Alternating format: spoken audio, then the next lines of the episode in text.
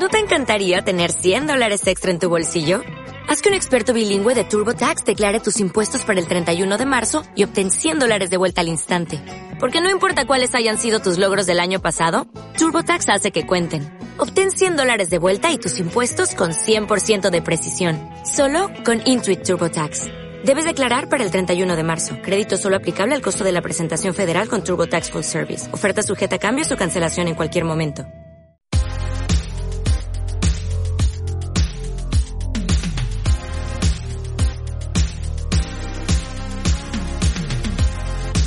Gracias por tomarte el tiempo de descargar una emisión más del Managers Podcast.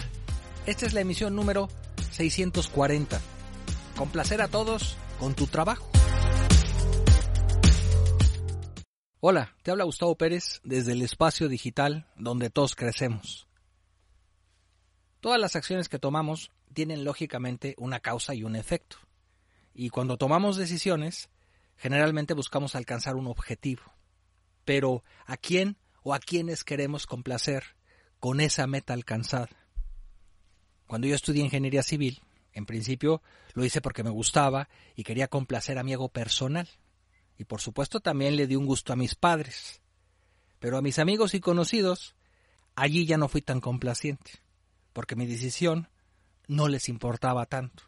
Más bien les daba igual que yo fuera ingeniero, economista, poeta o vendedor de coches. ¿Y por qué?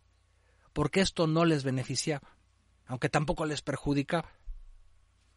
En el momento que, por ejemplo, Juan le presenta a su jefe un trabajo bien terminado, sabe que lo complace si ha cumplido con todos los parámetros que le exigían sus funciones y responsabilidades acerca de ese trabajo. Y por supuesto, Juan también sintió satisfacción al entregar un trabajo que no solo haya cumplido con lo planeado y lo especificado, sino que además aportó algo más que lo hizo sensiblemente notable. Fue más allá de lo que se esperaba de él. Agregó valor, dio la milla extra. Pero, al margen de las satisfacciones de Juan y su jefe, dicho trabajo quizá no fue del completo agrado de todos los compañeros de su empresa. Quizá tampoco fue muy bien visto por sus colegas del medio. Y si ese trabajo fue tan sobresaliente que impactó el medio o la industria en el que se desarrolló, seguro que a varios de sus competidores no les hizo ninguna gracia ese trabajo de Juan. Yo me acuerdo hace unos años, cuando emprendía un discreto negocio de compraventa de platería y bisutería, me acerqué hasta la feria de colaboración y distribución más grande de joyería y complementos en Madrid, y allí hice un pedido de tamaño, digamos, interesante.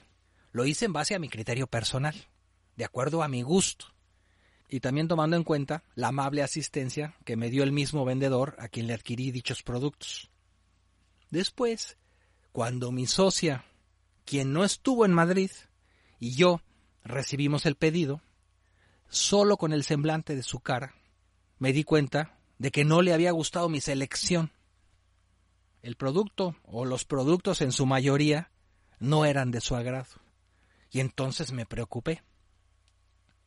Me dije, ¿ahora qué hago? ¿Cómo le voy a dar salida a todo esto? Nadie me lo va a querer comprar. Fallé con mi criterio o en mi apreciación personal. Quizá me dejé llevar por el mismo vendedor. Y como dicen en España, me lo voy a tener que comer todo con patatas cuando irremediablemente pasé a la parte de exposición del producto para venderlo, la sorpresa fue que éste tuvo una gran aceptación. El producto afortunadamente se vendió muy bien y rápido. Mi socia también estaba sorprendida. Y lo que ahora entiendo años después es que cuando compré aquellos artículos de joyería, yo realmente quería congraciarme con el gusto de mi socio y también con el mío, pero hubiera preferido que ella estuviese primero de acuerdo. Ahora veo con objetividad, desde otro punto de vista, que yo no estaba pensando en el cliente final, o en algunas de ellas, que son la mayoría a las que al final deciden con su like que sí compran. Pensaba más en mi socia y en su particular criterio. Y así no se hacen los negocios. Primero se piensa en los demás, o en las demás, no en uno mismo ni en tu socio. Hoy es típico ver campañas de consultores en Instagram y en YouTube que hablan y hablan de sí mismos y lo mucho que abarca su ego, pero omiten proponer algo que sea de utilidad para el potencial cliente. Cuando producimos algo, una pintura, un plano para una casa, un platillo de la gastronomía mexicana, un ebook, un programa ejecutable, un curso en video o un tutorial, ¿a quién estamos tratando de complacer? ¿Producimos eso para regocijarnos a nosotros o para satisfacer a un cliente en particular? O peor aún, lo producimos para satisfacer a todos los que entran en contacto con ese producto. Al hacer o crear un algo, llámese producto o lo que sea, en principio lo ideal sería que uno sienta satisfacción durante el proceso de producción de esa cosa que se está creando. El buen resultado de ese, digamos, producto debería también satisfacernos, satisfacernos, al margen de su éxito o de su fracaso. Luego, ese producto también debería cumplir con los parámetros de exigencia de aquellos a quienes se lo vendamos o en su caso se lo regalemos. El producto deberá satisfacer en gran medida al usuario final, lo haya o no pagado, porque aunque no lo haya adquirido con dinero, su buena o mala utilidad siempre tendrá repercusión en la percepción que los demás tengan acerca de nosotros. Esto implica que ese producto distingue o minimiza nuestra marca personal y también a la marca de empresa a la cual representamos. Entonces, cuando producimos algo con el fin de que satisfaga a la mayoría, es cuando entramos en conflicto con nosotros mismos y también cuando nos metemos en problemas con esa mayoría. Porque la mayoría de esa mayoría seguramente no sentirá ni expresará la misma satisfacción que nosotros tenemos al hacerlo, venderlo o regalarlo. Es natural que no todos los productos sean del gusto de todos. Pero lo que sí es seguro es que eso que producimos por ejemplo, un artículo para un blog, sí sea del agrado de al menos una, dos o tres personas, y con suerte hasta de algunos más. Pero lo interesante es ponernos a reflexionar acerca del nivel de satisfacción que queremos alcanzar. Si yo hipotéticamente hablando supiera que mi artículo de la siguiente semana solo va a ser del agrado de cinco personas, de todas formas lo escribiría y publicaría, o mejor ya no lo hago. Pero si tuviera una bola mágica que me informara y, me adelantara un poco el futuro y me dijera que el artículo que voy a escribir dentro de tres meses será un éxito rotundo y que éste será aceptado y compartido por tanta gente que se hará viral, traspasará fronteras, será mencionado, comentado, criticado, debatido y hasta reprobado con un mensaje en Twitter por el propio presidente de los Estados Unidos, si hipotéticamente pudiera saber que todo esto va a suceder dentro de tres meses, ¿valdría la pena seguir haciendo otros artículos menos impactantes, que quizás sean mejores, pero que no correrán con la misma suerte? O mejor, solo me dedico exclusivamente a detallar ese único artículo y sentarme a esperar los asombrosos resultados de mi escrito de mi producto. Otra cuestión sería, ¿tiene sentido seguir escribiendo artículos a sabiendas que van a complacer solo a unos pocos? Es que es imposible decir y decidir. Solo voy a publicar los artículos que vayan a tener éxito, esos que caigan en el gusto de la gran mayoría.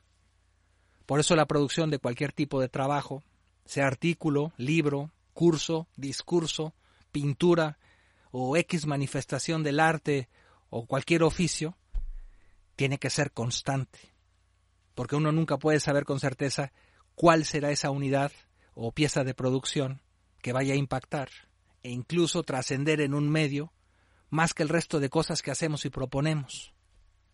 Yo veo que la mayoría de las veces nos detenemos de producir eso que nos gusta hacer solo porque pensamos que no va a ser del gusto de determinadas personas de quienes esperamos una opinión favorable e incluso casi una aprobación oficial. No voy a filmar tal seminario en video porque seguramente no les interesará a mis excompañeros de la secundaria. Siempre que les comento del asunto, hasta me cambian el tema. Seguro que mi mejor amigo ni siquiera va a hojear mi libro de ensayos. Mi curso para posicionamiento de páginas web no le va a interesar a mis compañeros de la Asociación de Ciclismo, a pesar de que ya les dije que se lo pueden descargar gratis. No quieren ni apuntar su correo electrónico. El ejemplo de los escritores es uno de los clásicos. ¿Cuántos van peregrinando de una editorial a otra, proponiendo sus trabajos para ser editados, y en la mayoría de los casos son rechazados con rotundos no, no, no me gusta, no va a ser ahora, no. Y aunque algunos encuentren a un editor que le plazca su novela o valore su libro de poemas, esto no quiere decir que la mayoría que pasen frente al exhibidor de la librería lo vayan a comprar, o tan siquiera lo tomen para darle una ojeada. Yo sugiero que en el caso de los productores natos, algunos que en muchísimas circunstancias podríamos etiquetar como emprendedores, deberían evitar tomar en cuenta la opinión de sus amigos, familiares, pseudo colaboradores y hasta metiches que no aportan nada constructivo a su causa. El que cree en algo, que lo haga, a pesar de que sea duro escuchar que no está teniendo impacto alguno con su producto, aunque se sienta sin lectores o sin seguidores, sin audiencia, sin clientes ni stakeholders. El hecho verídico es que los esfuerzos de corto plazo jamás traerán resultados de largo plazo. Lógicamente los resultados positivos. Esta frase no es mía y disculpas por no poder citar a su autor. Y la menciono porque la tengo siempre visible frente a mi escritorio. Nada que se haga una sola vez, o una vez cada seis meses, o de vez en cuando, puede repercutir positivamente en la mente de las personas que se benefician con eso que producimos. Si durante el transcurso de mucho tiempo produces poco o muy poco, más te vale que ese producto sea de una calidad excepcionalmente inigualable, una que te haga sobresalir como un faro en la niebla. En esta ocasión me despido con una frase del atleta de pista jamaicano Usain Bolt. Yo entrené cuatro años para correr solo 20 segundos. Hay personas que por no ver resultados en dos meses se rinden y lo dejan. A veces el fracaso se lo busca uno mismo.